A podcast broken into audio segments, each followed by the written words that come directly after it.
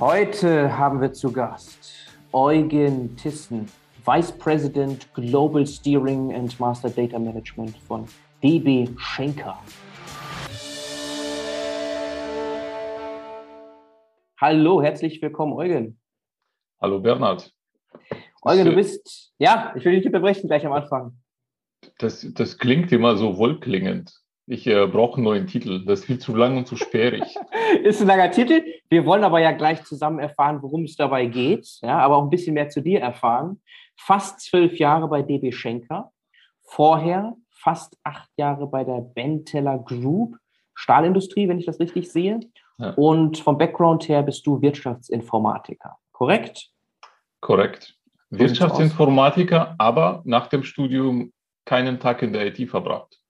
Aha, keinen Tag das, in der IT. ich habe, ich hab, also jetzt sind wir schon mittendrin quasi. Ja. Ähm, ich habe mich, äh, lustige Geschichte, äh, warum habe ich mich für Wirtschaftsinformatik entschieden? Das war ja, ja so um die Dotcom-Blase. Mhm. Ähm, wir waren mit der Abi-Klasse äh, zu Besuch an, an den Unis und da saß ich so im Audimax mit 500 BWLern hm, und dachte, okay. Und dann saß man irgendwie mit 30 Informatikern im kleinen Klassenraum und da dachte ich, genau das will ich haben. Das ist mir irgendwie zu groß, zu wuselig. Deswegen ist es Wirtschaftsinformatik geworden. Außerdem, ja. ich, mochte, ich mochte schon irgendwie immer einen PC haben. Ich glaube, mein, mein erster PC, ähm, das ist so lange her, der hatte als nächste Ausbaustufe einen Kassettenrekorder, wo man Programme vom Kassettenrekorder abspielen konnte. Mhm. Ja. Also la lange her, ich war auch noch ganz klein und äh, ich konnte damit nicht viel machen, außer irgendwie so einen Kreis mal malen, nachdem du vorher eine Stunde lang irgend so ein Code in Basic eingegeben hast. Aber noch äh, Zeiten, ne? 2000, 2002 hast du, glaube ich, gestartet mit dem Studium, ne? Genau, äh, genau, genau. Und es war ein äh, duales Studium, ähm, weil ich die, die Vorteile von sag mal, kurzes Studium, du bist nach drei Jahren fertig und du hast schon praktische Berufserfahrung und hast schon mal so in die Abteilung reingeschnuppert und äh, weißt dann eher, was du machen willst. Ja. Aber der, der Change, weil ich auch gesagt habe, äh, keinen einzigen Tag in der IT verbracht, der Change war, äh, es war ein Rollout von einem Reporting-System, war meine erste Aufgabe. So bin ich quasi ins, äh, ins Finance gewechselt und äh, da auch hängen geblieben. Mhm. Weil es äh, super spannender Bereich und eigentlich ist es nicht richtig, dass man keinen Tag in der IT verbringt, sondern äh, keine Abteilung kommt ohne IT aus. Also es ist, es ist eigentlich ein Märchen, aber ich, ich mag das, wenn man sagt, ich habe Wirtschaftsinformatik studiert, aber eigentlich kannst du es überall gebrauchen. Also das, das hast halt überall. Also ich glaube, es gibt mittlerweile keinen Bereich im Unternehmen, der ohne IT auskommen kann. Ohne IT und wahrscheinlich auch nicht ohne Daten. Das wird ja Fokus sein heute, ne? Genau, nicht, nicht ja. ohne Daten, ja. ja. Also, ohne Daten, Wertschöpfung im weitesten Sinne. Genau. So, du bist also Wirtschaftsinformatiker, hast nicht viel mit Informatik dann gemacht. Die Reihenfolge ist also so, wie der Name das ja schon suggeriert, ja. Wirtschaft und dann erst Informatik. Dann als genau. Controller, hast du gesagt, das heißt so, genau. ne, als Finance Guy rein von den Aufgaben her bei der Benteler Group ja. und hast dich dann da entsprechend ja, auch hochgearbeitet in acht Jahren, also dort schon eine Konzernkarriere gemacht. Aber dann kam irgendwann der Switch in ein ganz anderes Unternehmen. Wie ja, kam genau. das? 2010, ne? Ähm, also Bentler ist ja auch, vielleicht noch in zwei Sätze dazu, ist ein ähm, Eigentümer geführter Konzern damals. Äh, ja. Man konnte recht schnell Karriere machen, auch wenn man flexibel genug ist, ins Ausland zu gehen. Habe ich auch, äh, ich sag mal, genossen, die Möglichkeiten, mhm. ins Ausland zu gehen. Auch wieder lustige Geschichte, weil wenn du Info oder Wirtschaftsinformatik, Informatik studiert, ist ja Ausland für dich nicht wirklich wichtig. Also so die damalige Ansicht, weil Informatik findet ja irgendwie am Schreibtisch statt. Da musst du jetzt nicht unbedingt ins Ausland. Also habe ich dann nach dem Studium die Möglichkeiten genutzt, ins Ausland zu gehen. Mhm. Ähm, und äh, dann der Switch, ähm, gut, ich meine, hast du ja gesagt, ich war dann acht Jahre da, lang genug, da fragt man sich selbst, hm, kann, kann, ich noch irgendwo neu anfangen? Mhm. Geht das? Und äh, also, ne, jetzt hast du ein paar Levels irgendwie durchgezockt. Kann ich äh, irgendwohin anders? Ist das, ist das denn möglich? Oder man muss sich denn für immer da bleiben? Man, man ist ja irgendwie so, so ein bisschen Generation Y, äh, auch wenn man schon ähm, auch, auch länger Computer hat, aber man, man ist schon so in so einem gewissen Spieltrieb auch, äh, sag mal, für sich selbst gefangen. Und das habe ich dann getan und bin dann in der Logistik gelandet. Mhm. Ähm, ich wollte, mal, in so, einer, äh, in so einer klassischen Industrie bleiben, weil ich auch die Logistik von der anderen Seite gesehen habe. Äh, Bentler hat auch eine Automobilzuliefersparte, also quasi, wo man ähm, Logistik innerhalb der Produktion hat. Und jetzt wollte ich sehen, wie funktioniert denn eigentlich Logistik? Aus der Finanzsicht, die ah. G&V, die G&V sieht anders aus. Die Bilanz sieht anders aus. Ich habe weniger Assets. Ich habe dafür mehr Forderungen und Verbindlichkeiten. Die Assets sind natürlich, also die ganzen Maschinen etc. entfallen oder äh, sind weniger wichtig. Ähm, und ich sage mal, auch aus Finanzerperspektive, gut, dann ist die G&V und die Bilanz anders. Also mhm. für einen Finanzer macht es ja, äh, ich sag mal, Branchenwechsel relativ wenig aus. Ähm, und halt wieder internationaler Konzern. Äh, es ist mir schon wichtig, im internationalen Umfeld zu arbeiten und auch mal, äh, sagen wir, zwischendurch Englisch sprechen zu können oder mit, mit Kollegen aus, aus der weiten Welt mal zu tun zu haben. Mhm. Weil man dann auch sehr viele Perspektiven sieht und äh, auch mal, ich sag mal, kulturellen Background durchaus mal äh, lernen kann. Mhm. Genau, okay, verstehe. So kamst du zur Logistik und dann ist die Schenker in der genau. Tat nicht mehr so weit. genau, dann ist die Schenker nicht mehr so weit und äh, äh, auch vom, ich sag mal, der Logistikmarkt ist natürlich unendlich groß. Du hast große Player, du hast ganz kleine Player. Äh, ich habe mal irgendwann gelernt, Logistik ist ja auch am Ende a man and a van. Also jeder, der irgendwie ein äh, LKW oder ähm, ja, einen kleinen Transporter sich mieten kann und einen Führerschein hat, ist ja ein tendenzieller Logistiker. Mhm. Ähm, und da gibt es natürlich bis zu großen integrierten Konzernen, die wirklich äh, alle Sparten anbieten, also Luftfracht, Seefracht, äh, Landtransport, äh, Kontraktlogistik oder Warehousing. Also ähm, das, ist halt ein unendlich großer Markt, aber auch der unendlich, äh, ja, A, vom Volumen her, wer von den Marktteilnehmern. Und dann gibt es natürlich äh, die, die beste Definition, die ich von der Logistik bisher gesehen habe, ist eigentlich, oder wie ich es auch mag zu beschreiben, Logistik passiert dann, wenn der Konsum und die Produktion nicht am gleichen Ort sind. Man erkennt man von seinen Tomaten im Garten. Wenn ich meine Tomaten im Garten züchte, dann ist die Logistik quasi der Transport aus dem Garten in meine Küche. Wenn meine Tomaten jetzt in Spanien gezüchtet werden und meine Küche jetzt äh, wie bei mir in Mülheim an der Ruhr ist, mhm. dann findet Logistik statt. Mhm. Die ist vielleicht sogar mit einer Kühlkette verbunden, die ist vielleicht mit einem Hauptlauf, mit einem Vorlauf, mit einem Hallenumschlag etc., weil halt Sachen passieren. Und man muss auch sagen, bei den meisten Produkten, die wir konsumieren, ist der Ort der Produktion woanders als der Ort des Konsums. Mhm. Und ja. das ist dann Logistik. Das ist Logistik, okay, schön runtergebrochen, anfassbar, glaube ich, für jeden. Ja, ja das, das ist das Thema. Und darum geht es ja auch bei DB Schenker vor allem. Äh, vielleicht noch ganz kurz zum Background. Als du 2010 reingekommen bist, da war die, also DB steht ja für Deutsche Bahn und DB ja. Schenker ist ja ein Zusammenschluss gewesen ne, von zwei Unternehmen, genau. ich, der Stinnes genau. AG und genau. der Deutsche Bahn. Das war genau. da schon ein paar Jahre gelaufen. Also du hattest genau. nicht mehr mit, äh, wie soll man sagen, äh, Zusammenschlussschmerzen oder so zu tun. Nee, das, das weniger. Du, du findest durchaus auch mal, oder gerade am Anfang, äh, durchaus irgendwie Stimmes in den Unterlagen, äh, in mhm. Datenfeldern natürlich, klar. Ja. Äh, kriegt man nicht raus, aber genau. Wobei die Geschichte geht noch weiter. Irgendwann hat ja die Stinnes Schenker an die Bahn verkauft und dann hat die Bahn wiederum Stinnes äh, komplett übernommen. Also okay. auch, auch die haben durchaus eine äh, gemeinsame Vergangenheit oder auch eine gemeinsame Geschichte. Es, es war jetzt nicht ein One-Way. Aber mhm. ja, genau. Ähm, und ähm, damals war Logistik auch äh, durchaus ein wichtiges Thema. Ich glaube, also nicht, das ist jetzt nicht erst mit Corona und dem äh, Toilettenpapier und Nudeln äh, Mangel jetzt jedem ein Begriff, was Logistik ist, oder ich sag mal mit dem äh, Suezkanal-Inzident. Äh, sondern auch damals war es eigentlich ein Key-Element. Ich kam ja, wie gesagt, aus äh, Automobilzulieferer und Stahlhandel-Sicht. Mhm. Auch da hattest du halt Probleme. Wenn du ein Werk nicht beliefern kannst, dann stockt die Produktion. Dann ja. musst du vielleicht von einem LKW auf ein Flugzeug umsteigen. Also ich sag mal, ich hatte quasi den Blick vom Zaun von der anderen Seite gesehen.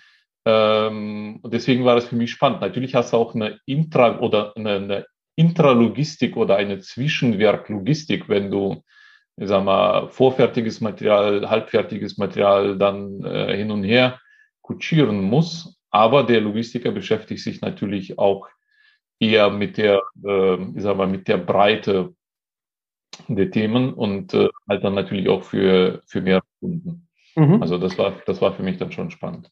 Und was würdest du sagen, zeichnet DB Schenker noch aus, als jetzt zu sagen, es ist ein großes Logistikunternehmen? Ähm, also es zeichnet es aus, dass äh, Schenker eigentlich alle Moody oder alle Transport-Moody bedient, also Luftfracht, Seefracht, mhm. LK, LKW, Schiene teilweise auch ähm, mhm. und auch äh, Warehousing. Mhm. Also die, die Wertschöpfungstiefe ist auch eine sehr unterschiedliche. Also du hast teilweise, ich sag mal, ein Full Truckload, also ein ganz LKW-Verkehre von A nach B für einen Kunden. Du hast aber auch sehr hochkomplexe Logistik, wie zum Beispiel die 4PL oder LLP, Lit Logistics Provider oder Fourth Party Logistics, wo du eher Logistikberatung machst. Ah. Also es, es, es ist sehr breites und sehr tiefes Feld. Also weil ja auch die Kunden unterschiedliche Anforderungen haben. Also mein, beziehungsweise manche haben auch die Anforderung, äh, könnt ihr für mich äh, die Verzollungsdienstleitung oder die Verzollung durchführen. Das mhm. heißt, den Transport macht irgendjemand anders oder der Kunde selber, kann, kann ja auch sein. Aber halt dieses Spezial-Know-how, wie wirklich Verzollung zwischen dem Land A und B, kauft man sich dann ein. Also es gibt auch, äh, also das machen durchaus, ich sag mal, einzelne Schenkergesellschaften. Es gibt auch eine spezielle SW-Zoll-Gesellschaft, äh, die nur darauf spezialisiert ist. Also das ist wirklich sehr divers und das, das macht es für mich auch schön oder auch interessant. Also ich kam ja rein als äh, Controller für Nordeuropa, Skandinavien. Mhm. Ähm, damals hatte Schenker noch mehrere Europaregionen, mittlerweile ist es nur noch eine Region und Skandinavien ist äh, auch klassisch über Akquisitionen gewachsen bei Schenker, über einen Zukauf von sehr großen Marktteilnehmern, wo wir auch durchaus äh, sag andere Produkte anbieten, wie beispielsweise Parcel, also quasi Päckchen unter drei Kilo, ähm, die dann nicht von äh, äh, UPS, FedEx, wem auch immer gemacht werden, sondern quasi durch eigene Sortieranlagen laufen, ähm, durch eigene Drop-off-Points, meistens in Integration mit, weiß ich nicht, entweder einer Tankstelle oder einem Supermarkt, weil du musst ja halt den Leuten auch die Möglichkeit bieten, diese Päckchen, Päckchen unter drei Kilo ähm, abzugeben oder wieder abzuholen. Mhm. Okay.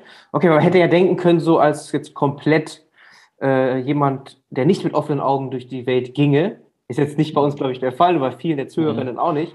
Aber wenn man Deutsche Bahn hört, dann das direkt assoziieren mit, okay, das geht immer Absolut. um Schiene. Das ist ja Absolut. Gar nicht so, ne?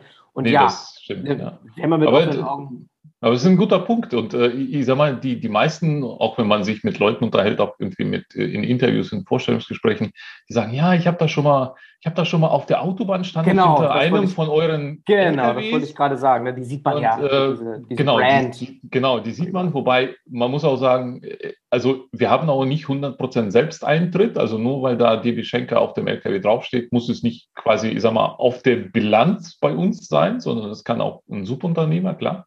Ist ja auch bei, bei vielen Logistikern so. Ähm, aber es ist halt ein wichtiger Teil und es ist auch, äh, glaube ich, wichtig, dass man den Kunden, ich sag mal, diese breite Palette anbietet, weil du hast als äh, Industrieunternehmen äh, nicht nur kleiner drei Kilo oder 300 Kilo oder irgendwie 20 Tonnen Ladungen, sondern es gibt halt wirklich von A bis Z bis zum Seekontainer oder bis zu 10.000 Seekontainern. Also, weil das ganze Zeugs, äh, das haben wir, glaube ich, jetzt in der Corona-Krise gesehen, ähm, vieles wird halt auch in Asien produziert. Äh, ich habe mich mal mit, mit einem Kollegen unterhalten, vor vielen Jahren schon, der sagte, Asien ist eigentlich der 3D-Drucker für Europa und für USA vor allem. Und ich glaube, das ist das, was wir äh, teilweise auch gemerkt haben oder auch jetzt sehen in, ich sag mal, in den äh, Hiccups in den Lieferketten was passiert, wenn du natürlich bedingt durch eine Pandemie ähm, längere Laufzeiten hast. Also, oder wo auch die Sicherheit für die Lieferung nicht mehr gegeben ist. Also, und wir sind ja als Konsumenten mittlerweile, also es hat ja auch mehrere Perspektiven. Es gibt ja die eine, sag mal, die Corporate-Perspektive, die andere auch die Konsumentenperspektive. Wenn ich mir irgendwas bestelle, dann ist die Erwartungshaltung meistens, es ist innerhalb von x Stunden da. 24, 48, weiß nicht, drei Werktage maximal. Und das ist halt natürlich in, in solchen Pandemiezeiten auch teilweise gar nicht mehr möglich, weil Natürlich müssen die Schichten anders sein, also die, die Schichten bei der Verladung oder falls du irgendwo einen positiven Case hast, musst du das handeln. Du, du musst ganz anders auch mit der Sicherheit der Leute umgehen. Mhm. Also es hat, es hat immer eine, ich sag mal, eine, ein Supply und eine Demand-Perspektive auch bei diesem, ich möchte es aber in x Stunden haben, weil es, es kann zu, zu Bottlenecks natürlich führen. Mhm. Okay, die Komplexität kann man da natürlich gut erahnen.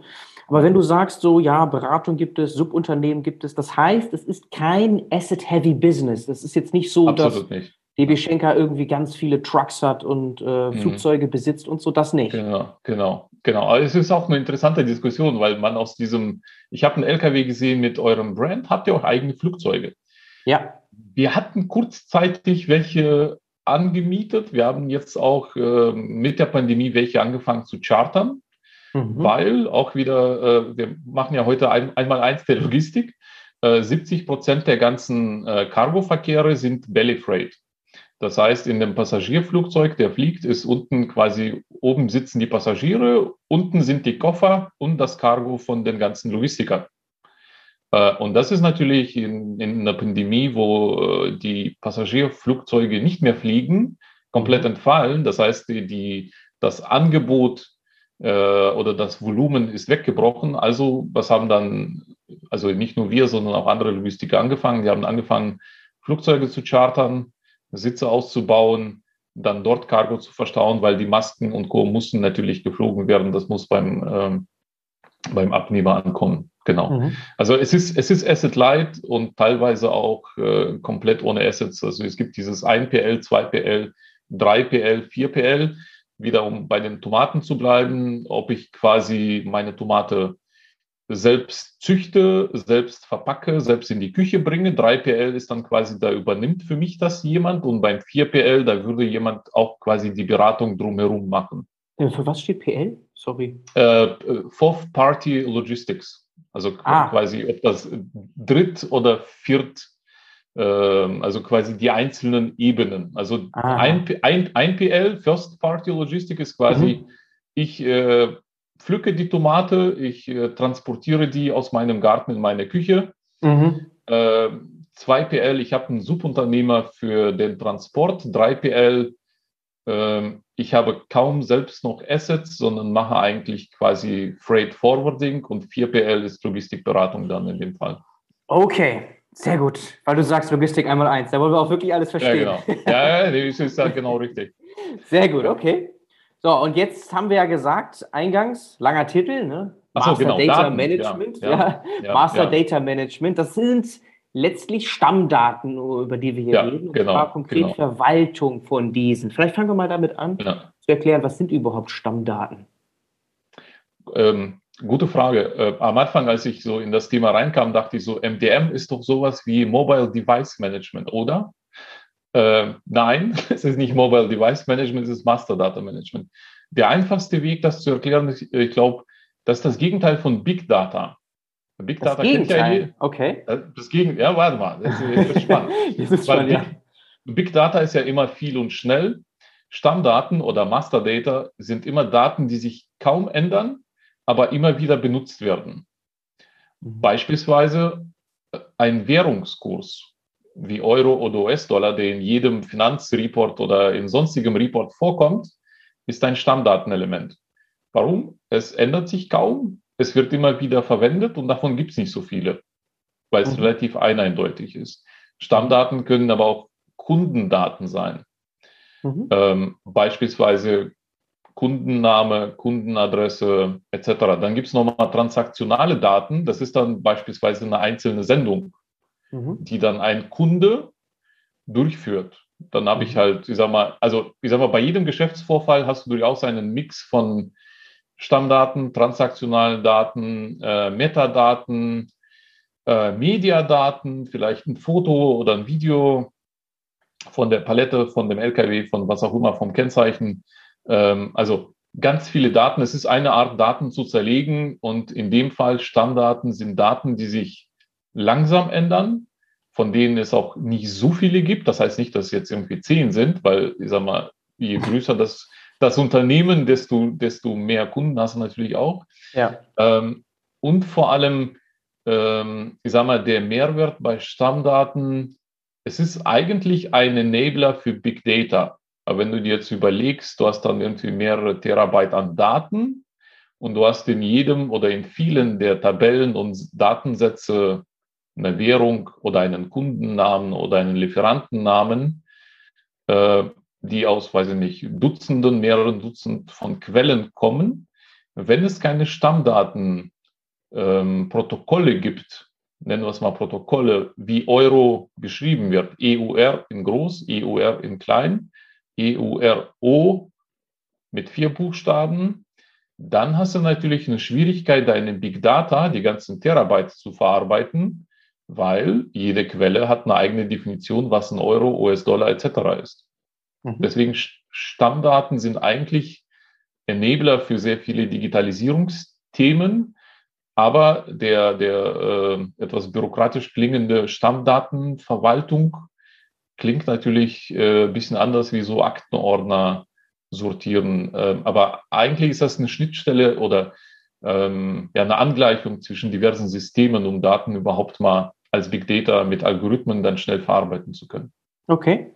Heißt, das hat auch nichts mehr mit Controlling zu tun, weil da kamst du ja her. Genau. Äh, es hat nicht mehr, ja, jein. Also, es ist, es, es ist ein, es ist ein Input-Faktor auch für Controlling, weil, wie gesagt, ja. du hast durchaus Kunden in Controlling-Auswertungen.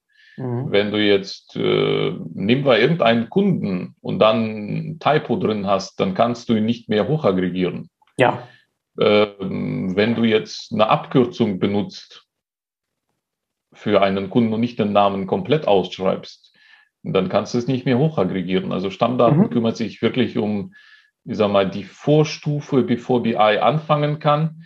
Und die Überleitung ist eigentlich, bevor ich Stammdaten gemacht habe, habe ich äh, ein BI-System ausgerollt und dann quasi unter den Stammdaten regelmäßig gelitten und dann gesehen, mhm. okay, wir können jetzt das bei BI nicht machen, weil, wir können jetzt das in dem BI nicht machen, weil.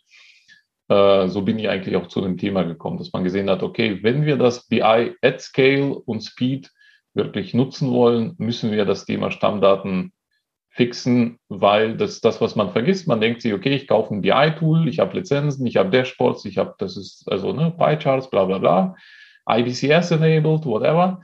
Äh, dann stelle ich aber fest, ups, ich habe aber gar keine äh, einheitliche Reglementierung, was jetzt, weiß nicht, Kundennamen angeht, Kostenstellen. Ich meine, der Controller lebt von äh, Kostenstellen, Kostenarten, Kostenträgern und dafür, auch das sind beispielsweise Finanzstammdaten. Also mhm. Stammdaten gibt es überall.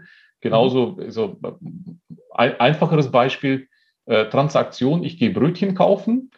Die einzelne Transaktion, also ich gehe heute am 19. November beispielsweise Brötchen kaufen, ist dann die Transaktion. Stammdaten sind, ich kaufe drei Brötchen zum Preis von 50 Cent bei dem Bäcker XY. Mhm. Also eigentlich im Controlling, ich greife auf die Stammdaten, ohne es meistens zu wissen, weil es halt irgendwo in der Wolke für mich äh, passiert durch irgendjemand anderen. Okay, aber, aber halt, in dem Beispiel ist das nicht auch schon eine Transaktion, die du da als Stammdaten dann zählst? Also ich hätte jetzt gedacht, okay, in dem Beispiel mit dem Brötchen kaufen wäre nur die Adresse vielleicht Stammdaten oder der Kunde mit seinen Daten kommt, wiederum, wo er wohnt und so, aber nicht jetzt die Anzahl der Brötchen oder so, die ich kaufe. Ja, kommt, kommt, kommt drauf an. Also es ist wiederum, wie die Unternehmen das schneiden. Also du, du kannst halt, also sag mal, das ist sowas wie bestimmte Merkmale vor die Klammer zu ziehen und zu sagen, die sind immer wieder. Also wenn das mein Preferred Supplier ist, ah, okay. würde ich natürlich ein bisschen mehr speichern. Gut. Äh, vielleicht sogar, ich meine, also geht bis ins Unendliche. Auch Geolocation, ist es nur die Adresse? Habe ich immer eine Adresse? Wenn ja. jetzt wiederum Logistik, ich habe einen Kunden und die Lieferadresse ist vielleicht eine Baustelle, wo es vielleicht noch keine Straßennamen gibt. Mhm. Ich okay. irgendwo in ein Waldgebiet rein. Ja. Hm. Verstehe. Also die, die, die Anzahl der Probleme, die man dann trifft, wenn man sich mit dem Thema äh, tiefer und breiter beschäftigt, ist doch nahezu unendlich. Ja, äh, okay. Äh, oder, oder auch der Klassiker, weil die Daten kommen ja aus unterschiedlichsten Vorsystemen, die Duplication. Also wie kriege ich diese ganzen Sachen, die ja eigentlich Dubletten sind, von denen ich aber noch nicht weiß, dass die Dubletten sind. Bevor die im Dashboard landen, bevor die in den Reports landen, quasi zusammengefasst. Mhm. Weil ich, das, was du auch sagtest, beispielsweise in die Adresse ähm, einmal verproben möchte. Ich möchte jetzt nicht zehnmal nachgucken. Mhm. Die ist vielleicht auch unterschiedlich geschrieben, wiederum Typo oder SDR Punkt, Leerzeichen Hausnummer oder Straße, Leerzeichen Hausnummer oder SDR Punkt, Leerzeichen Hausnummer, Leerzeichen Erdgeschoss, Leerzeichen Verladetor, irgendwas. Ähm, auch, auch das wird dann äh, natürlich komplexer. Aber ich sag mal, der, der wesentliche, die wesentlichen Attribute eines, eines Kunden oder eines Lieferanten aus der Stammdatensicht ist natürlich der Name ja. und die Adresse, wobei Adresse ist nicht immer das, was wir uns äh, darunter vorstellen. Und es ist natürlich jedes Mal ein Landestemplate, weil äh, wie ich eine Adresse schreibe, ist in, in den USA ganz anders, als ich es jetzt in Deutschland mache oder in Japan oder es gibt Länder, die haben zwar Postleitzahlen, negieren es aber, weil es für den Geschäftsverkehr irrelevant ist, etc. etc. Mhm. Okay, ich war nur eben überrascht, weil ich mir so vorgestellt habe, äh, ich gehe doch sehr oft zum Bäcker und wenn ich dort bin, dann sind es eigentlich immer andere Sachen, die ich kaufe, glaube ich, und gar nicht so. Ja, klar, klar. Okay, okay. Aber, also, aber, aber, aber, es gibt ja auch Stammdaten für unterschiedlichste Elemente. Also du hast ja auch ja, haben wir, Produkt, verstanden. Pro, ja. Produktstammdaten. Das heißt, ja. Sich, der Produktstammdaten ist der Preis, oder auch eigentlich die Zutaten. Ja. Eigentlich auch Stammdaten. Es wäre sch schlimm, wenn die mhm. Zutaten sich ja. Stammdaten, sondern transaktional wären. Also, aber wie, wie, gesagt, eigentlich Enabler. Und das, das ist mir auch ganz später eingefallen, als ich dann schon Stammdaten gemacht habe. Ich habe schon mal Stammdaten gemacht in mhm. meiner Diplomarbeit zum Thema Product Lifecycle Management beim Automobilzulieferer. Weil auch Product Lifecycle ist nichts anderes als Stammdaten eines Produktes. Halt mit einem Lebenszyklus, weil du hast ein Bauteil, was im Auto verbaut wird und jetzt ändert sich vielleicht die Dicke vom Blech, die Anzahl der Löcher, die gebohrt werden, etc. etc. Aber auch das sind Stammdaten plus die CAD-Zeichnung, weil äh, also man muss, das Teil ist ja gefertigt wie die Zutaten vom Brötchen, mhm. so auch irgendwie in so einen Seitenaufpreiträger oder was auch immer. Mhm. Okay, sehr cool. Ja. Also Stammdaten sind überall, sind die ja. fundamentalen Daten, auf denen sehr viel basiert. Alles weitere ja. mit BI und Datenwertschöpfung. Und wir haben jetzt auch verstanden, das ist ein Spektrum, man kann das nicht schwarz-weiß sehen. Ja. Und insbesondere gibt es Finanzstammdaten, Produktstammdaten etc. pp. Überall sind diese Stammdaten entscheidend. Okay. Ja. Klingt aber dann so, weil sich da nicht so viel tut und weil du ja gesagt hast, es ist quasi das Gegenteil von Big Data, dass ja. man da nicht so viel mit Data Science oder mit künstlicher Intelligenz macht, also mit den Stammdaten per se. Ja. Oder? Jein. auch, auch, auch wiederum, hier ist die Welt nicht schwarz-weiß. Ähm, ja.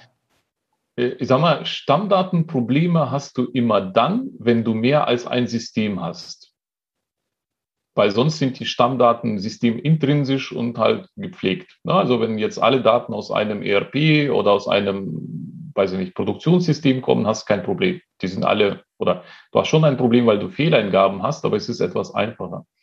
Die Komplexität kommt, wenn du mehrere Systeme hast, die jeweils ihre eigenen Stammdaten vorhalten. Wieder dieses Beispiel mit Euro, EOR, Euro ausgeschrieben, groß, klein, was auch immer. Oder genauso bei Kunden und Lieferanten das führt natürlich durchaus zu einer größeren Datenmenge. Also da sprechen wir dann auch nicht von irgendwie, und natürlich je, je nach Größe des Unternehmens und nach Komplexität, da sprichst du nicht von 10.000 Kunden, sondern da kommst du auch schnell in Millionenbereiche rein. Ja. Also ist auch die Frage, wie ist dein Geschäft strukturiert? Stammdaten bei einem Kiosk. Die Stammdaten deiner Kunden sind dir egal weil du die nicht speicherst, außer du würdest bei einem Kiosk jetzt irgendwie sowas wie eine Payback-Karte einführen, dann hättest du wieder Stammdaten deiner Kunden. Lieferantenstammdaten sind wichtig und Produktstammdaten sind dann wichtig. Mhm. Ich weiß jetzt nicht, wie die meisten Kiosks funktionieren. Ich vermute eine Software, nicht mehrere. Also die haben dann das Problem mit MDM nicht oder halt in einem eingegrenzten Bereich. Also es ist immer äh, Geschäftsmodell äh, getrieben und je größer oder je heterogener dein Geschäft oder deine Geschäftsmodelle, desto höher die Wahrscheinlichkeit, dass die Anzahl der Stammdaten so zunimmt, dass, ich sag mal, äh, Analytics durchaus dann auch wieder ein Thema sind. Mhm. Ähm, beispielsweise die Duplication. Ähm, es gibt natürlich, also das ist ja der, der Einstieg quasi in äh, AI oder Machine Learning oder was auch immer. Es sind aber durchaus, ich sag mal, noch die einfachen Algorithmen. Also wenn du dann Richtung Jacquard-Index oder äh, in, in solche Sachen reingehst, du versuchst quasi aus der Masse der Daten oder anders, anderes Beispiel, im Controlling oder Accounting schau, schaust du dir eher einzelne Einträge, einzelne Zeilen an. Also, und in Stammdaten oder im Stammdatenmanagement guckst du dir eher die Spalten an. Mhm. Das ist auch, auch noch eine Sicht auf das Thema. Und natürlich, wenn du diese Spalten aus unterschiedlichsten Systemen hast, brauchst du Handwerkszeugs, weil die Masse einfach so groß ist, dass du es nicht mehr per, wie sagen wir, manuell machen möchtest, sondern du möchtest automatisch erkennen, jetzt habe ich drei unterschiedliche Kundennamen, aber die Adresse scheint die gleiche zu sein. Mhm. Dazu kann ich einen Algorithmus nutzen. Okay, also verstehe ich. Ja. Es, ist ein, es, ist ein, es ist ein Tool, es ist ein Beschleuniger, mhm. es ist aber nicht der äh, Haupttreiber, weil äh, was auch wichtig ist, äh, weil Algorithmen sind ja dazu da, ich sag mal, get clean. Ähm, da kommen aber Themen wie äh, stay clean, Data Governance. Du, brauch, mhm. du brauchst Policy, dass die Eingabe von vornherein, also du musst nicht nur finden, wo sind die Duplikate, sondern wie stelle ich sicher, dass mir jetzt gar keine Duplikate entstehen? Mhm. Welche Felder sind für mich wichtig? Also unsere vorherige Diskussion mit, ist der Preis ein Stammdatenelement? Ja, nein. Aus Produktsicht ja, aus der Kundensicht nein. Mhm. Ähm, was ist quasi für mich ein Asset und was ist für mich eher sowas wie ja, also ist jetzt nicht so relevant. Mhm. Oder mhm, auch, okay. ich meine, auch, auch, eine andere Sicht. Äh, beispielsweise, wenn du jetzt, äh, weiß ich nicht, paar Millionen Kunden hast, äh, möchte ich mich bei allen äh, quasi gleich um die Datenqualität kümmern? Oder weiß ich, welche für mich besonders wichtig, besonders groß, besonders kritisch sind? Äh, mit welcher Geschwindigkeit ändern sich diese Stammdaten? Kann ich auch klassische ABC-Analyse machen? Ähm, da kommt dann, also ne, da kann ich mir wieder solche Sachen wie RStudio angucken. Mhm. Äh, ich sag mal, was ja, ich sag mal, die Anfänge von Big Data sind, aber so big sind die dann halt nicht. Ja, okay. Das verstehe ich. Also es geht um die Datenqualität. Da sind natürlich Algorithmen wichtig, auch künstliche ja. Intelligenz in ja. der Datenaufbereitung ja. und Datenqualität. Ne, Deduplication hast du gerade gesagt, das kann man sich natürlich sehr schön vorstellen. Aber es ist jetzt nicht so, dass die Daten per se in in eine KI-Modellierung, Forecasting, sonst irgendwas einfließt. Also. Natürlich indirekt immer, weil es ja Stammdaten sind. Das sagt das Wort genau. ja schon, dass da genau. sehr viele genau. weitere Daten von diesen abhängen. Das natürlich. Ja. Und die ganz großen anderen Datenmengen fließen in verschiedenste Algorithmen ein, je nach Industrie, ja. das ist ja klar. Ja. Aber. Stammdaten per se nicht zwingend jetzt in, ähm, ja, als Input für Modellierung. Das kann man jetzt nicht Nein. so sagen. Ne? Aber Datenqualität, da schon. Okay. Aber, aber die Modellierungstruppe äh, würde. Die freuen sich. Die ja, freuen sich. Die ja, die, brauchen, sich. die brauchen eine gute Datenqualität. Ja, genau, klar. Das ja, hattest du ja, ja, gesagt, als Painpoint damals im BI-Umfeld. Ne? Genau. Okay, okay, macht Sinn. Und ähm, jetzt habe ich bei euch gesehen, diesen Slogan We Love Data. Kannst du mal sagen, was eigentlich das Why dabei ist oder so ein bisschen die Historie? Das sehe ich nämlich sehr stark ja. an Ja, das, das haben wir, damit haben wir vor hm, eineinhalb Jahren ungefähr angefangen. Mhm. Und äh, als, als äh, ich das übernommen habe, haben wir gemerkt, äh, also Eis ist ein komplexes Thema. Es ist, nicht, es ist nicht nur ein technisch komplexes Thema, sondern es ist auch was Stakeholder und äh, alle möglichen Leute und Einbindung, weil es quer durch alle Abteilungen geht. Ne? Da ist ja Vertrieb, Einkauf, IT, Finance, HR, wirklich irgendwie jeder in, in, involviert. Mhm. Und das Schwierige bei solch komplexen Themen ist immer, die haben auch alle einen unterschiedlichen Kenntnisstand und auch unterschiedlichste Perspektiven auf das Thema. Und äh, ich, hatte, ich hatte am Anfang zwei Probleme, oder ich dachte, ich hatte zwei Probleme. Ich hatte natürlich viel mehr, aber äh, ich hatte vor allem zwei, zwei Probleme. Der erste war, ich habe versucht für mich und auch natürlich für die ganze Community einen Connect zwischen Geld und Daten zu kriegen, weil also der, der Antritt war meistens, ja gut, sind Stammdaten, mach doch. Was habe ich Bereich, ein anderer Bereich damit zu tun? Ich konsumiere es zwar, aber wo ist denn das Problem? Also quasi den Connect zwischen, warum sind Daten auch für Geld relevant? Mhm. Also beispielsweise Collection. Wenn ich bessere Daten habe, kann ich eine bessere Collection machen. Und grundsätzlich, jetzt, jetzt bin ich wieder BWLer, äh, es gibt vier, vier Probleme in jedem Geschäft. Sell high, also mach möglichst viel Umsatz, buy low, kaufe möglichst günstig ein, collect early, pay late. Gilt für einen. Kiosk, gilt für einen 10 Milliarden Laden und vermutlich für die noch größeren genauso. Mhm. Und ja. da muss man dann den Connect zwischen Daten und diesen vier, ich sag mal, vier Geschäftshebeln finden.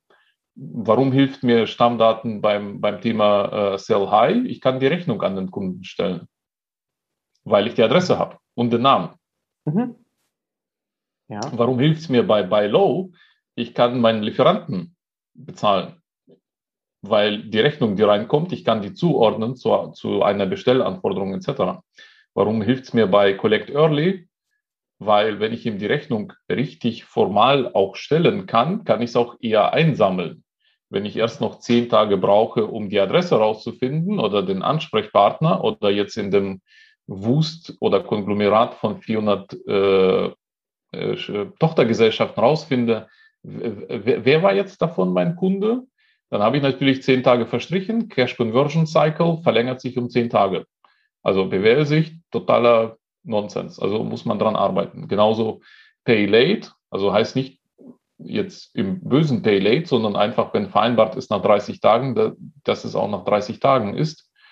Und nicht, weil du halt erstmal nicht zuordnen kannst, wer ist denn dieser Lieferant oder die Tochtergesellschaft des Lieferanten. Also auch wieder das Thema Deduplication eigentlich. Also haben wir angefangen rumzuspielen mit, wie connecten was? Und der erste und, und das zweite Problem, was ich hatte, äh, war, äh, wie kriege ich es emotional? Weil ne, so Stammdatenverwaltung wenn du in den mhm. Raum reinkommst und sagst, ich mache Stammdatenverwaltung. Hört sich erstmal ein bisschen trocken langweilig an, ja. Genau, stell dir vor, das ist so eine, so eine Küchenparty, du stell, kommst rein und sagst, so ist es ja in Meetings auch, ja. kommst rein, sagst, mach Stammdatenverwaltung, alle drehen sich weg und quatschen irgendwie mit den Marketingmenschen oder mit, also. Wobei Master Data Management hört sich schon cooler an. Ja, okay, das, das hört sich nach Star Trek, ja. ja. Äh, aber wir haben zwei Sachen versucht. Also den Connect zu, zu äh, Monetarisierung mhm. und den Connect zu Emotionen. Da haben wir erstmal angefangen, Data equals Money. quasi klar zu machen, dann Scribble-Videos und äh, so alles dahinter.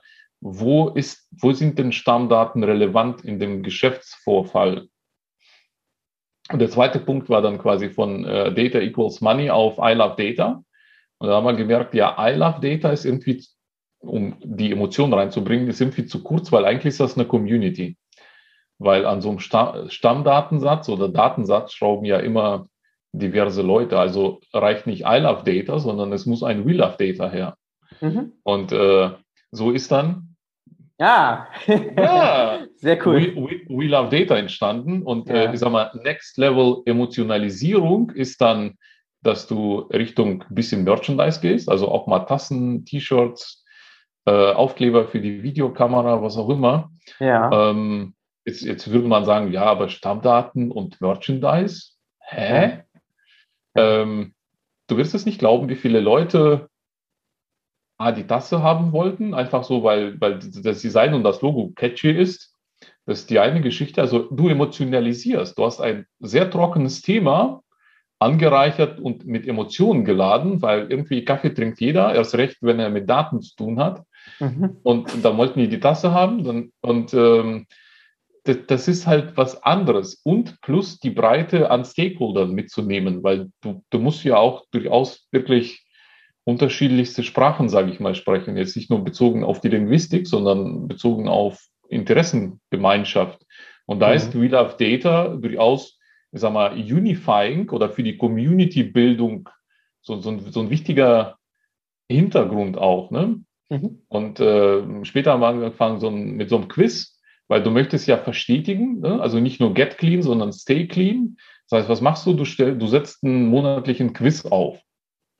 Und äh, ich meine, es ist natürlich immer schöner, wenn die eine Tasse zumindest gewinnen können. Ich meine, ist jetzt auch überschaubar von den, äh, von den Kosten her, ähm, dass die eine Tasse gewinnen können, nachdem die am Quiz teilgenommen haben. Mhm. Oder das dass man cool. die dann, genau, oder dass man die dann auch mal auf LinkedIn announced. Ja. Also ich weiß, manche haben dann so einen, so einen Ehrgeiz, so nach dem Motto, ich möchte announced werden. Ja. Ja, also das, nicht? Ist doch cool. Ja, genau. Also und am, am Ende ist es Gamification natürlich auch. Ja, hat ein Gamification-Element. Aber geht es hier nur um Stammdaten oder ist das ein Slogan, der breiter im, in eurem Unternehmen ist? We love nee, Data. Den, den, den, haben wir, also den haben wir ursprünglich für Stammdaten angefangen. Der, würde, ah. der wurde dann auch von unseren IT-Kollegen etwas äh, breiter reingetragen. Und ja. äh, mittlerweile ist es auch tatsächlich so, dass äh, Leute aus dem Business Development vom anderen Ende der Erde sagen, ah, das ist aber toll.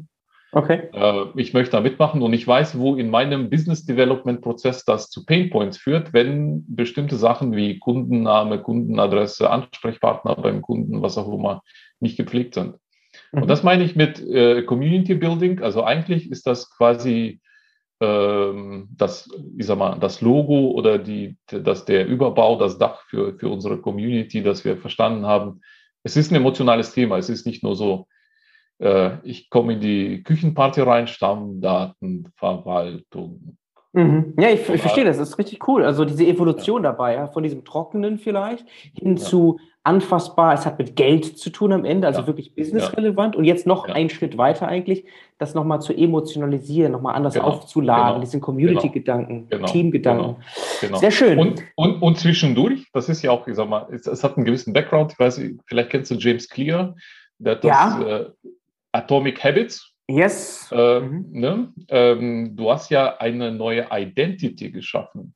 Mhm. Auch wieder ein anderes Beispiel, was wir auch am Anfang benutzt haben. Du möchtest beispielsweise 5% an Gewicht verlieren, persönlich. Oder auch 5% deine Stammdaten besser zu machen. Das ist quasi so die, die erste Ebene. Ne? Mhm. Und äh, da wirst du vielleicht die 5% verlieren. Die nächste Ebene, du stellst die Prozesse um. Also mhm. quasi wie Daten entstehen oder du gehst joggen oder du machst dreimal am, die Woche Training etc. Und die dritte Ebene, die auch am nachhaltigsten ist, schaffe eine neue Identity. Ich, der neue Eugen 2.0, der jetzt plötzlich Sport macht. Mhm. Oder ich, der We Love Data ist. Also mhm. das, das ist quasi der Hinterkopfgedanke gewesen und dann halt mit dieser Evolution, okay, wir versuchen erstmal die Daten 5% besser zu machen, also drei Kilo abzunehmen. Wir versuchen die Prozesse umzustellen und jetzt gibt es die neue Identity. Boom. Mhm. Boom, okay. Da gibt es auch kein also, Copyright drauf. Das heißt, es werden wahrscheinlich viele Unternehmen äh, in der Zukunft, vielleicht gibt es auch schon einige, die auch Wheel of Data als ja, Slogan vermutlich, haben. Ne? Ja, wahrscheinlich. Vermutlich, vermutlich. Sehr gut, macht alles Sinn. Macht alles ja. Sinn. Ich würde noch ein bisschen mehr verstehen wollen zur Logistikindustrie und ja. Daten haben wir, glaube ich, jetzt ganz gut verstanden. Dein Feld ja. vor allem.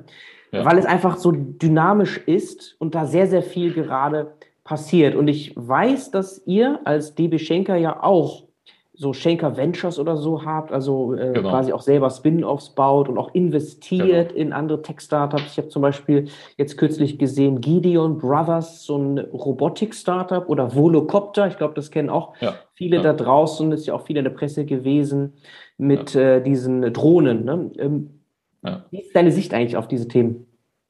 Also ist, das Feld ist natürlich un unendlich und äh, es gibt auch noch ein drittes Ding, du hast ja zwei genannt. Ein drittes ist, äh, wir haben eine Kooperation mit Plug and Play. Das ist so ein äh, Startup.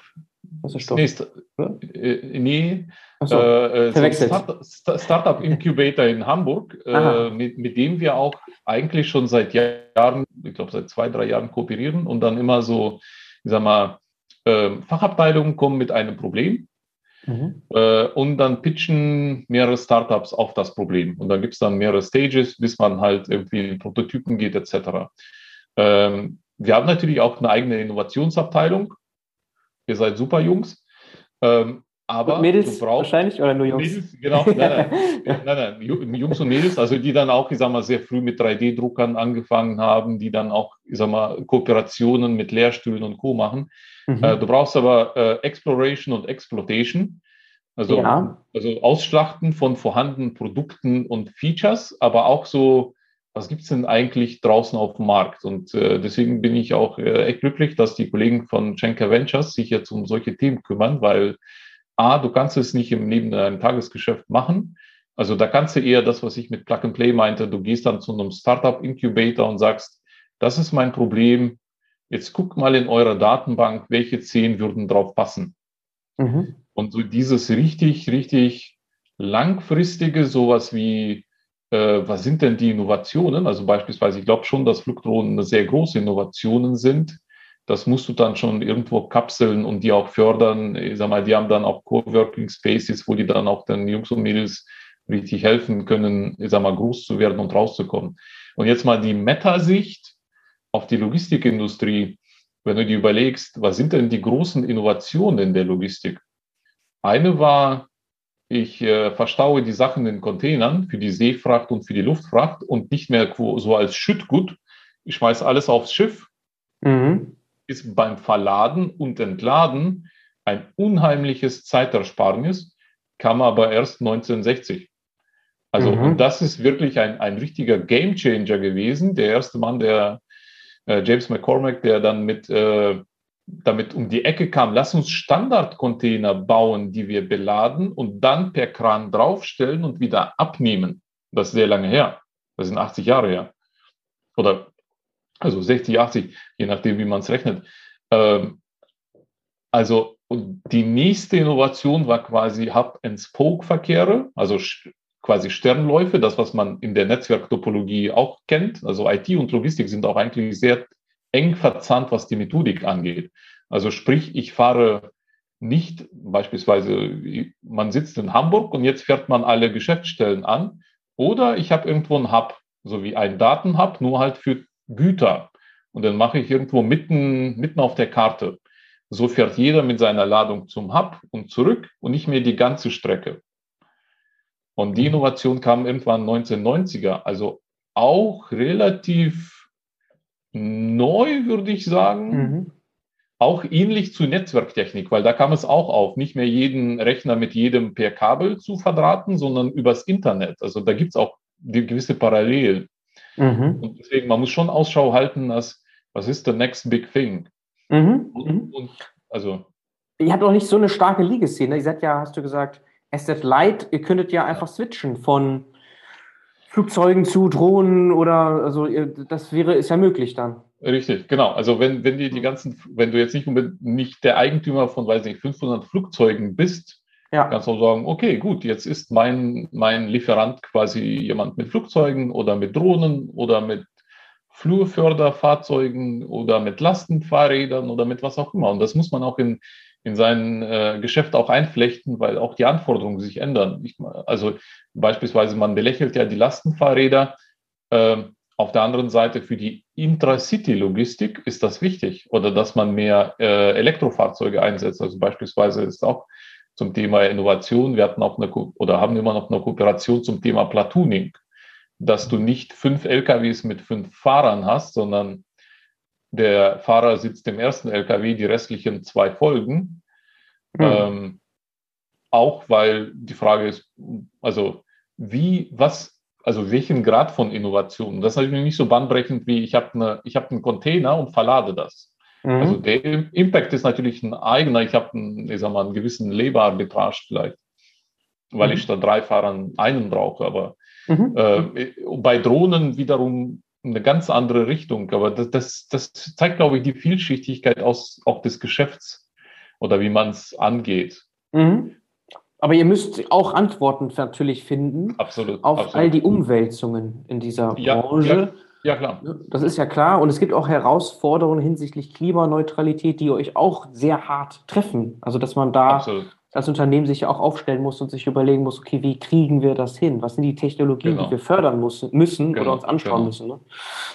Genau, also Klima ist definitiv ein Imperativ, glaube ich, für jedes Geschäftsmodell. Das ist jetzt nicht nur für die Logistik, sondern eigentlich, also jeder, der, der irgendwie corporate, irgendwie ein Geschäftsmodell ist, muss schauen, wie das Klima ist. Nicht nur, weil es gefragt ist, sondern ich möchte meinen Kindern irgendwie eine Erde hinterlassen, die noch nicht komplett verhunzt ist, sondern wo die auch leben können. Äh, das ist der eine Punkt. Und äh, der andere Punkt, es, es ist natürlich auch äh, Angebot-Nachfrage. Ähm, wir haben da zum Beispiel eine äh, Kooperation aus, äh, mit Lufthansa Cargo, wo die Flugzeuge dann mit, äh, ich sage das mal in Anführungszeichen, mit Frittenfett bedankt werden, was natürlich dann CO2-neutral ist. Mhm. du musst solche Sachen machen, weil auch das ist ein Stück weit Innovation und auch das ist Thema Nachhaltigkeit.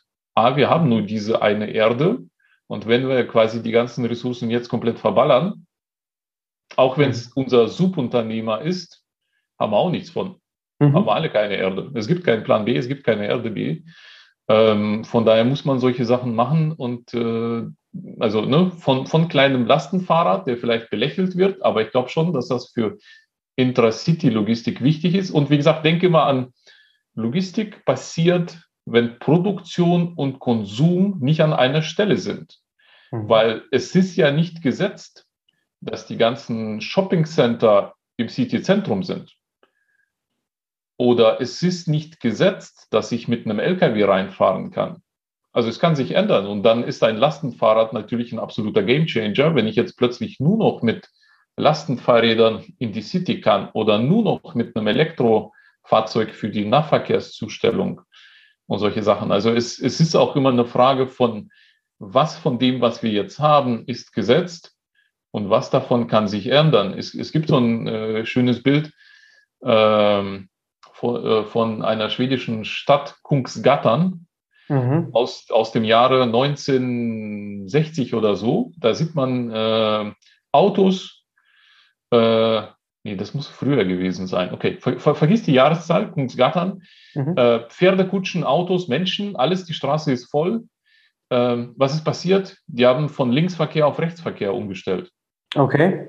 Und alle sind natürlich erstmal verwirrt. Und das ist genauso, wenn du jetzt die Richtung Nachhaltigkeit gehst, ist es erstmal, ups, es ist über Nacht was passiert und wir müssen alle was tun. Aber man muss sich natürlich auch erstmal sowohl als Corporate als auch als Konsument gewöhnen, dass man jetzt vielleicht nicht erwartet, dass, weiß ich nicht, die, äh, die Fünferpackung Doppel-A-Batterien jetzt mir innerhalb der nächsten drei Stunden zugestellt werden.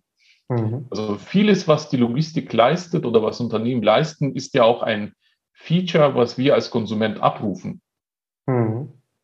Okay. Das, das darf man auch nicht vergessen, weil, ne, ne, also, mhm. wenn, wenn ich eine Lieferung innerhalb von 24 Stunden erwarte, wird natürlich die Supply Chain auch so ausgerichtet sein, dass Klar. mein Demand, mein, mein, meine Nachfrage nach 24 Stunden auch irgendwie bedient wird. Mhm. Das ja. darf man nicht vergessen. Und, und der nächste Punkt ist, Standard-Feature oder High-End-Features, wie beispielsweise nachhaltig, werden irgendwann Standard-Features. So wie die Klimaanlage vor 20 Jahren in Autos ein High-End-Feature war, so ist heutzutage, du verkaufst kein einziges Auto ohne wahrscheinlich. Mhm. Außer es ist so ein High-End-Sportwagen, der dann den letzten Kilo eliminiert und somit die Klimaanlage nicht mehr drin ist.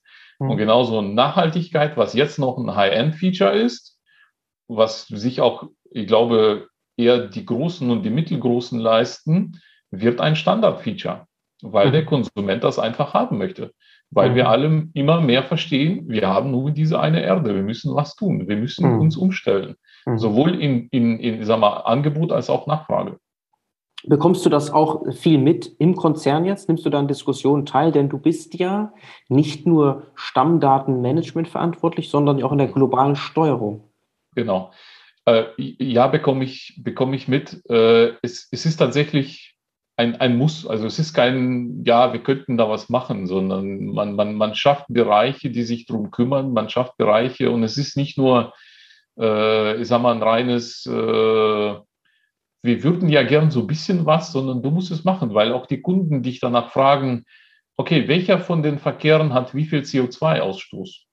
Mhm. Und das hatten wir eigentlich schon vor, vor vielen Jahren, selbst als ich 2010 zu Schenker kam, gab es schon diesen Ansatz zu wissen, wie viel CO2 Tonne pro Kilometer, weil die sind auch nicht ganz vergleichbar, ne? Flugzeug und Schiff und bla. Äh, es, es, sind Sachen, die passieren und das muss man im Auge halten. Und auch wenn es die Subunternehmer das leisten, also quasi die Eigentümer der Schiffe und der Flugzeuge sind, muss man da in Kooperationen reingehen und sagen, okay, wie können wir es ändern? Wie können wir jetzt vom, ich sag mal, Flugzeugkerosin auf Frittenfett umsteigen? Wie können wir dies, dies, dies, das machen? Mhm. Das muss man, das muss man machen. Also es ist, es ist ein, ein Teil der, der Unternehmenssteuerung geworden. Mhm. Ähm, ich sag mal, früher, wenn du dir anguckst, was man auch, ich sag mal, zu, zu unseren Studienzeiten als, ich sag mal, Standard hatte, du hast ein EBIT, du hast ein Return on Capital Employed. Okay, vielleicht Earnings per Share. Heutzutage ist eine Unternehmenssteuerung auch breiter und tiefer. Und du musst dir auch Gedanken machen um, ähm, was denn, also nicht, nicht nur die, die Finanzsicht, sondern auch, was ist denn mit meinen Mitarbeitern? Wie ist denn die Mitarbeiterzufriedenheit? Wie ist meine Fluktuation? Wie viele, also Diversity auch, wie viele Leute aus welchen äh, Backgrounds habe ich? Anteil mhm. Frauen, etc., etc. Also die Unternehmenssteuerung vom reinen, sagen wir, reine Finanzsicht ist äh, breiter und komplexer geworden. Also es mhm. ist nicht nur, gib mir eine Dividende X, sondern äh, also Nachhaltigkeit, also Sustainability, Diversity, äh, Mitarbeiter, Kultur etc., das, das alles ist jetzt auch Teil. Und natürlich äh, die, die, ganzen operativen Sachen, darf man auch nicht vergessen, Anzahl Sendungen, mhm. äh, Anzahl Quadratmeter im Warehouse. Es ist, also, es ist nicht mehr Finanzen, es ist Finance, Operations, Nachhaltigkeit, äh, Diversity. Mhm, mhm. Also nicht nur aus Konsumentensicht und dem Druck des Marktes ja. her, sondern ja. wirklich auch Regulierung. Also ja. die Reporting-Anforderungen sind ja, mit den letzten EU-Directives auch nochmal gestiegen, gerade für große Richtig. Unternehmen, ne, dass sie wirklich ESG-Konformität Metriken äh, publishen müssen. Und das Richtig. beschäftigt dich dann wahrscheinlich auch in der globalen Steuerung. Das sind Themen, die dich berühren, klar. Ja, ja, ja wobei weniger, weil das, das ist wirklich die, sag mal, der Steuerungsansatz im Sinne von was sind die Steuerungsdimensionen? Also klar, die einzelnen Abteilungen beschäftigt das dann, aber mhm. für mich ist eher wichtig, also was sind die, die Steuerungsdimensionen? Also beispielsweise Region oder mhm. Business Units, also Luft, Land, äh, See, äh, Kontraktlogistik äh, oder auch Amerikas, Europa, Asien, Middle East. Ähm, die Sachen und dann auch so die Themen. Unternehmenssteuerung ist ja nicht nur Ist-Reporting, sondern, oder, also, oder Unternehmenssteuerung ist nicht nur ein Reporting, sondern auch ein äh, Steuerungszyklus. Mhm. Äh, da gibt es so ein schönes Framework, das hatte ich mal auf, äh, äh ich weiß gar nicht, bei, bei irgendeiner Veranstaltung stand da ein äh, äh, Außerdienstgeneral der UK Army und erzählte, wie so ein Pilot, wie so ein Kampfjet-Pilot seinen Kampfjet steuert. Da gibt es den UDA-Loop, Observe, Orient, Decide, Act. Und so im mhm. Nachhinein machen wir es ja eigentlich immer. Wenn du ausparken willst, observe, guckst mal links, rechts, orient, da kommt ein Auto, wie schnell ist das? Decide, fahre ich raus, bleibe ich stehen, act, Kupplung durchdrücken, Gas durchdrücken, äh, ersten Gang rein, losfahren. Und so funktioniert eigentlich auch ein Unternehmen. Du hast ein Ist-Berichtswesen, also Observe, du hast ein Orient an, äh, ist, an, an Vorjahreszahlen, an einem Forecast, an einem Budget, an deiner Peer Group. Äh, du hast ein Decide. Okay, was mache ich denn damit, dass jetzt beispielsweise Frachtraten steigen, weil es gar kein leeres Schiff mehr gibt? Mhm. Und dann mhm. Act. Ich muss damit was machen. Also das ist eher äh, meine Funktion und äh, natürlich beschäftigen sie die einzelnen Leute mit diesen äh, Themen wie ESG etc. Also ja, ja. Aber es, ist, es ist wichtig. Genau, aber so ein CO2-Fußabdruck ist jetzt nicht Teil der Stammdaten, oder? Dass man da jetzt sieht, okay, nein, nee, das nicht. Nein, noch nein, nicht. Kann aber irgendwann. Noch, noch nicht, aber ich glaube, ich, glaub, ich glaube, dass, dass, das wird in die Richtung gehen. Genauso äh, beispielsweise Teil von ESG, also jetzt mal platt zu sagen, äh, beschäftigen Sie Kinderarbeiter. Mhm. Oder du als Subunternehmer weißt mir nach, dass du und trecke es bitte, dass das sowas nicht passiert. Ja. Das ist wichtig. Ja. Und ich meine, das ist nicht nur wichtig, weil wir es nicht wollen, sondern weil es das, das ist irgendwie mittlerweile Common Sense. Früher hat man es irgendwie gesagt, ja, Landesdefinition vielleicht und mhm. ab wann ist man Kind? Mhm. Ist also, so, genau, bis wann. Genau, bis, bis, bis wann ist man Kind, ja, wann genau. ist man Erwachsener? Also das, das ist auch, glaube ich, äh, e-, evolving äh, in vielen Unternehmen oder in allen Unternehmen eigentlich. Mhm. Okay. Spannende Sache, da passiert also noch viel oder jetzt gerade passiert da sehr viel.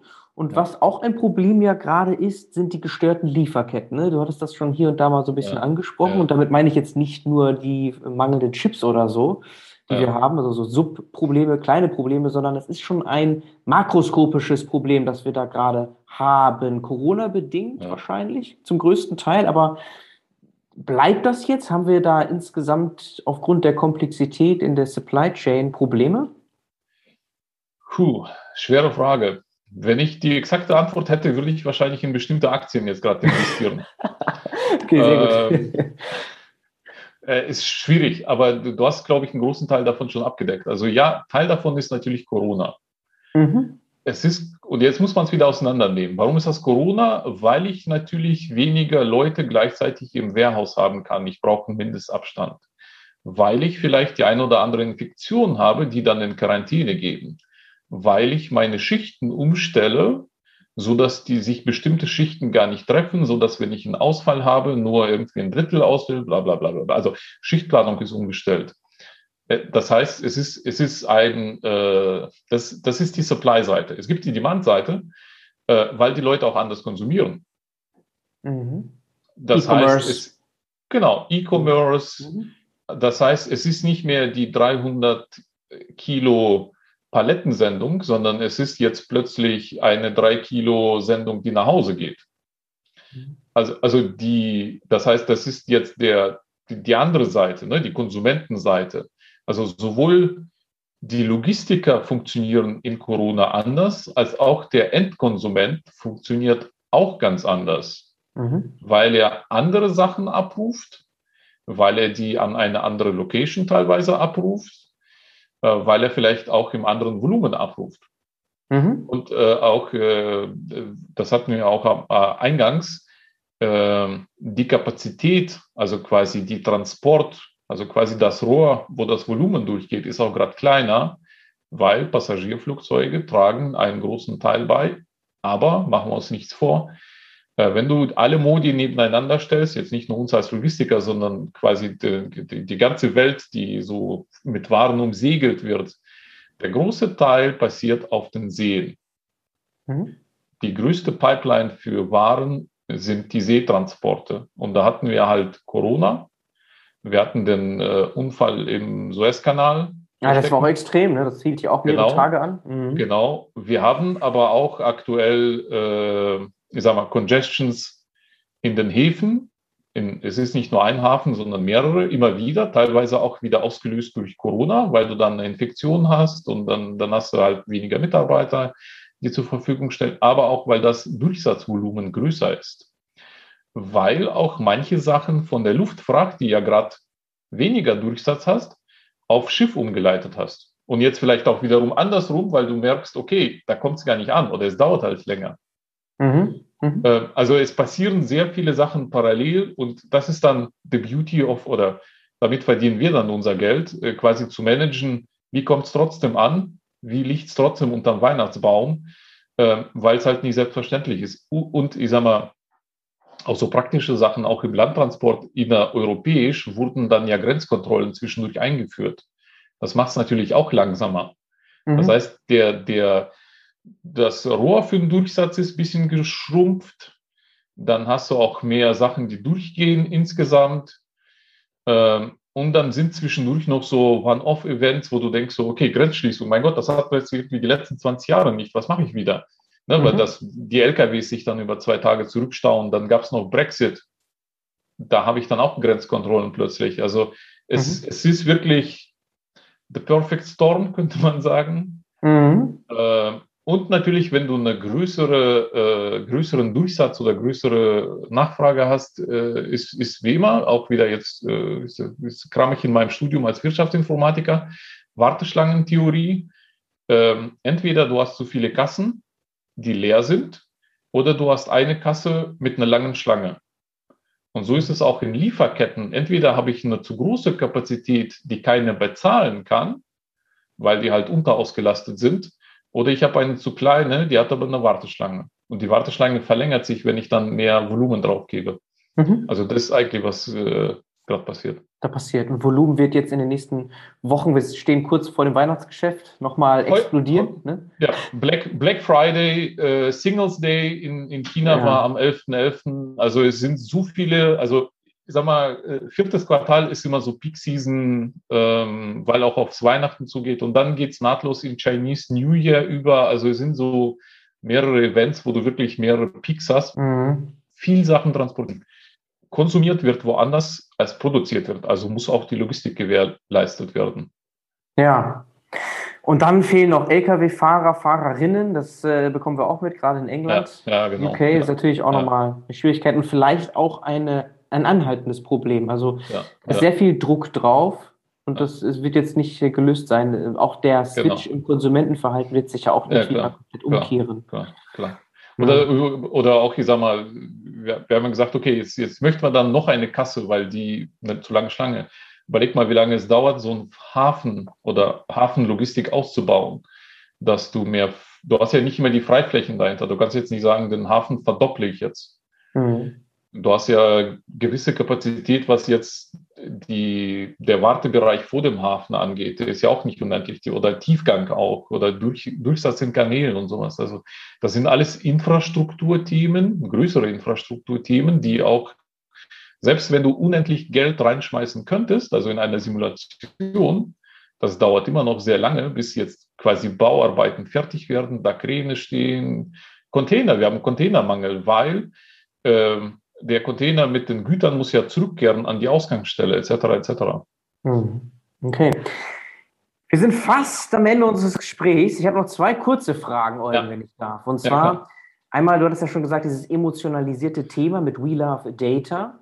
Das bietet ja. sich ja dann auch, hast du gesagt, für Social Media an. Und mir ist aufgefallen, du bist echt aktiv auf LinkedIn und auch mit sehr viel Humor da unterwegs. Ist, das, ist, das, ist das Strategie auch? Absolut, ja. Mhm. Äh, also ich bin aktiv. Letz-, das letzte Dreivierteljahr, vielleicht ein Jahr. Warum? Weil A, A, Corona kam und wir mussten unsere Kommunikation auch irgendwie ein bisschen umstellen. Also wir haben ein globales Team. Die Data Stewards, die an den Daten arbeiten, sitzen auch überall. Wir hatten mhm. sehr lange ähm, Intranet natürlich verwendet und wir haben irgendwann gemerkt, dass unsere Community im Intranet nicht so schnell wächst, wie wir es gern hätten. Also haben wir Social Media angefangen, weil LinkedIn auch so ein, ich sag mal, Revival irgendwie erlebt hat. Also ich bin auf LinkedIn seit 2004. Ich habe mich da irgendwann äh, eingeloggt, weil ich meine Diplomarbeit geschrieben habe und ich dachte so, ich brauche irgendwie von, ich habe eine Frage zu, zu, deiner, zu deiner Diplomarbeit, zu deiner Doktorarbeit, bla bla bla. So hast du die Leute auf LinkedIn angesprochen. Aber ich war zwischen 2004 und jetzt quasi passiv. Jetzt habe ich angefangen, Content zu machen ähm, mhm. Für unsere Community und ich, ich, sag, ich sag mal, das hat echt eine große Reichweite. Und die, der andere, ich war neu in dem Thema, ich habe auch einfach einen Anschluss an die Leute, die bei MDM Opinion Leader oder Thought Leader oder wie auch immer man das nennen möchte, Anschluss gesucht, weil ich selbst von dem Thema keine Ahnung hatte oder ich sage mal nur limitiert und ich wollte wissen, was passiert eigentlich, an, an was arbeitet man. Und mhm. äh, da ist LinkedIn eine super Plattform, um A, wirklich alle im Unternehmen zu erreichen, weil viele sind viel aktiver auf LinkedIn als jetzt irgendwie auf internes ist. Auch ich sag mal, bereichsübergreifend. Ne?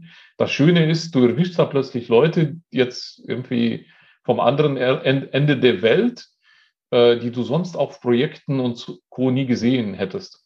Mhm. Okay. Und, und wir, ich sag mal, es ist eine schöne Plattform, um so ähm, einfacheren Zugang zu Themen zu kriegen wie die Duplications. Ein trockenes Thema. Äh, da machst du mal Duplicates und ein paar Memes und äh, du sprichst plötzlich die Sprache von zehn Abteilungen und nicht nur von den Leuten, die den ganzen Tag nichts anderes machen. Okay, okay, das macht alles Sinn, dieser Community-Gedanke. Nicht nur ja. intra-Community, sondern auch über die Grenzen eures Unternehmens ja. hinaus. Und wahrscheinlich auch Employer Branding, oder? Ja, absolut. Also wir haben auch am Anfang das Team vergrößert und natürlich rekrutiert und äh, wir mussten auch weg von diesem Stammdatenverwaltung, wir mhm. sind auch ein sehr internationales Team, weil, also das ist auch nicht halt nicht sexy, ne? Wenn du Big Data oder Stelle für Big Data hast, dann ist irgendwie alle wollen dahin. Mhm. Wenn du so Stammdatenverwaltung ausschreibst, dann ist so gehende ja. Lehre angesagt und das, dem wollten wir natürlich auch entgegenwirken. Ja, als Arbeitgebermarke attraktiv und ja, für dieses Thema absolut. auch nochmal interessant zu Abs wirken, absolut. sichtbar zu sein überhaupt, ne? Ja, überhaupt sichtbar zu sein, ja. Überhaupt sichtbar zu sein. Und ich finde ja auch hier im Gespräch, das werden die ZuhörerInnen wahrscheinlich genauso sehen, wirkst du sehr locker, sehr entspannt. Man könnte auch vermuten, du bist in einem Startup irgendwie aktiv. Aber du hast ja, ja, also so, ne, so vorurteilsmäßig so ein bisschen, ne, ja, ne, wenn wir jetzt schon ja. Schubladen rausholen. Aber, okay. das ist jetzt die Überleitung Du ja. bist aber ja lange schon bei DB Schenker, ja fast zwölf Jahre. Du bist Vice ja. President, also eine hohe Führungskraft, hast auch vorher schon Konzernkarriere gemacht. Also eigentlich so ziemlich genau das Gegenteil von einem Startup-Menschen. Ne? Ähm, ist das jetzt, ähm, ist das einfach DB Schenker, dass ihr alle cool seid oder, oder ist das, äh, woran liegt das jetzt? Bist du jemand, der rein zufällig diesen Konzernweg gegangen bist, ist oder? Also MDM sind natürlich die coolsten. Ja. ja. Das, das, ist klar. Nein, aber also A, ich, ich glaube schon, dass man auch in einem Konzernkonstrukt Startup-Feeling haben kann. Gerade bei neuen Themen, die entstehen oder Themen, die auch zur Transformation beitragen. Mhm. Da muss man auch, ich sag mal, gewisse Entspanntheit, also hm, gewissen Flex mitbringen, sonst funktioniert das einfach nicht. Mhm. Äh, und äh, ich sag mal, äh, also ich, ich, ich war nicht im Startup, also jetzt nicht im Startup im Sinne von Startup, Startup, also Schubladen-Startup, sondern halt in Großkonzernen, aber durchaus in Themen unterwegs, die vielleicht ein Novum-Momentum hatten. Und mhm. da musst du durchaus auch mal gedankliche Flexibilität, aber auch äh, menschlichen Umgang haben, um dein Team mitzunehmen. Weil es, ich sag mal, neue Themen haben den Nachteil, die sind halt neu. Es ist eine gewisse Unsicherheit da. Du musst den Leuten aber trotzdem sagen, die Richtung und äh, wir werden da schon an. Jahre es geht nicht um die beste Lizenz oder um die beste Software. Es geht darum, wie kriegst du es in die sehr breite Fläche. Also so, dass es wirklich bei allen ankommt, weil es gibt unendlich viele Softwareanbieter für ABCDE, aber es gibt Schwierigkeiten, wie kriege ich diese eine Software, die ich dann gekauft habe, in die Fläche, die auch dann benutzt werden soll. Mhm. Okay. Also das ist der schwierige Teil. Das ist der schwierige Teil. Und das heißt aber zusammenfassend, äh, Startups sind immer natürlich auf dem Radar. Gerade in der Logistikbranche haben wir heute ja. angesprochen, passiert ja. sehr viel. Ja. Gibt es ganz viele spannende Startups, aber das war für dich jetzt kein Thema, da irgendwie was mitzugründen oder Advisor zu sein oder sogar in ein Startup zu gehen. Das no, noch, noch, no, nicht, noch, noch, nicht, nicht, noch nicht über den Weg gegangen, aber ich, ich, ich mag halt solche Teams und ich finde, man muss die auch in die Unternehmen reinbringen. Ja. Das, das ist, weil, äh, jetzt, jetzt überleg mal, wenn äh, ich meiner Tochter, keine Ahnung, einen, einen Quellekatalog, den es gar nicht mehr gibt, aber der für mich so das, das Maß aller Dinge als Kind war, weil da der, die, die irgendwie die, die Play, äh, nicht die Playstation, aber die, die, die Nintendo verkauft wurden, äh, wenn ich in meinen Kindern das vorlege, die versuchen da zu wischen. Mhm. Weil die die kennen das nicht. Für die gibt es kein Book-Book, für die gibt es nur mhm. Vision. Und man muss es halt, weil du, du, darfst jetzt nicht sagen, okay, das ist jetzt zwar, ich, also manchmal kriegt man so, ja, das ist jetzt irgendwie, das ist für mich nicht mehr relevant. Nein, mhm. es ist für uns alle relevant, weil es ist mitten in unserem Leben und äh, klar, du kannst nicht den Anschluss an die den aller, aller neuesten Sachen haben, aber an gewisse Sachen muss man sich adoptieren und äh, geht halt nicht anders. Das mhm. ist, warum Unternehmen erfolgreich sind, weil die sich auch anpassen an Marktgegebenheiten und äh, auch an, an den Konsumenten. Mhm. Okay, das sind schöne Abschlussworte, ja. Ein Plädoyer im Grunde auch für die Innovationskraft change. und Change, change. in change. großen Unternehmen. Absolut. Change, ja. immer, immer Change. Ja, nice. Eugen, hat mich richtig gefreut. Wir haben einiges gelernt heute. Herzlichen Dank. Ciao, ciao. Cool, vielen Dank.